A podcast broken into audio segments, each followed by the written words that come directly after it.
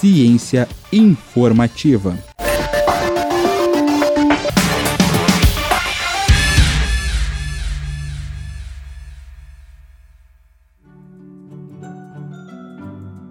As palavras, além de transmitirem um significado específico, podem produzir sensações em nós.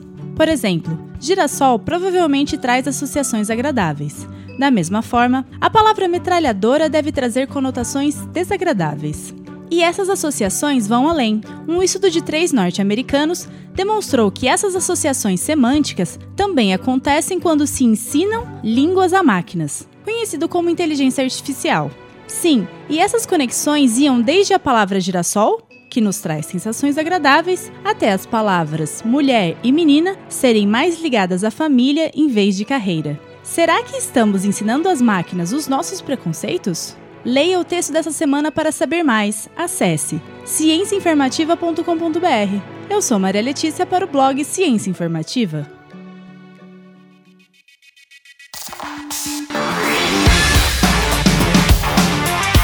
Ciência informativa.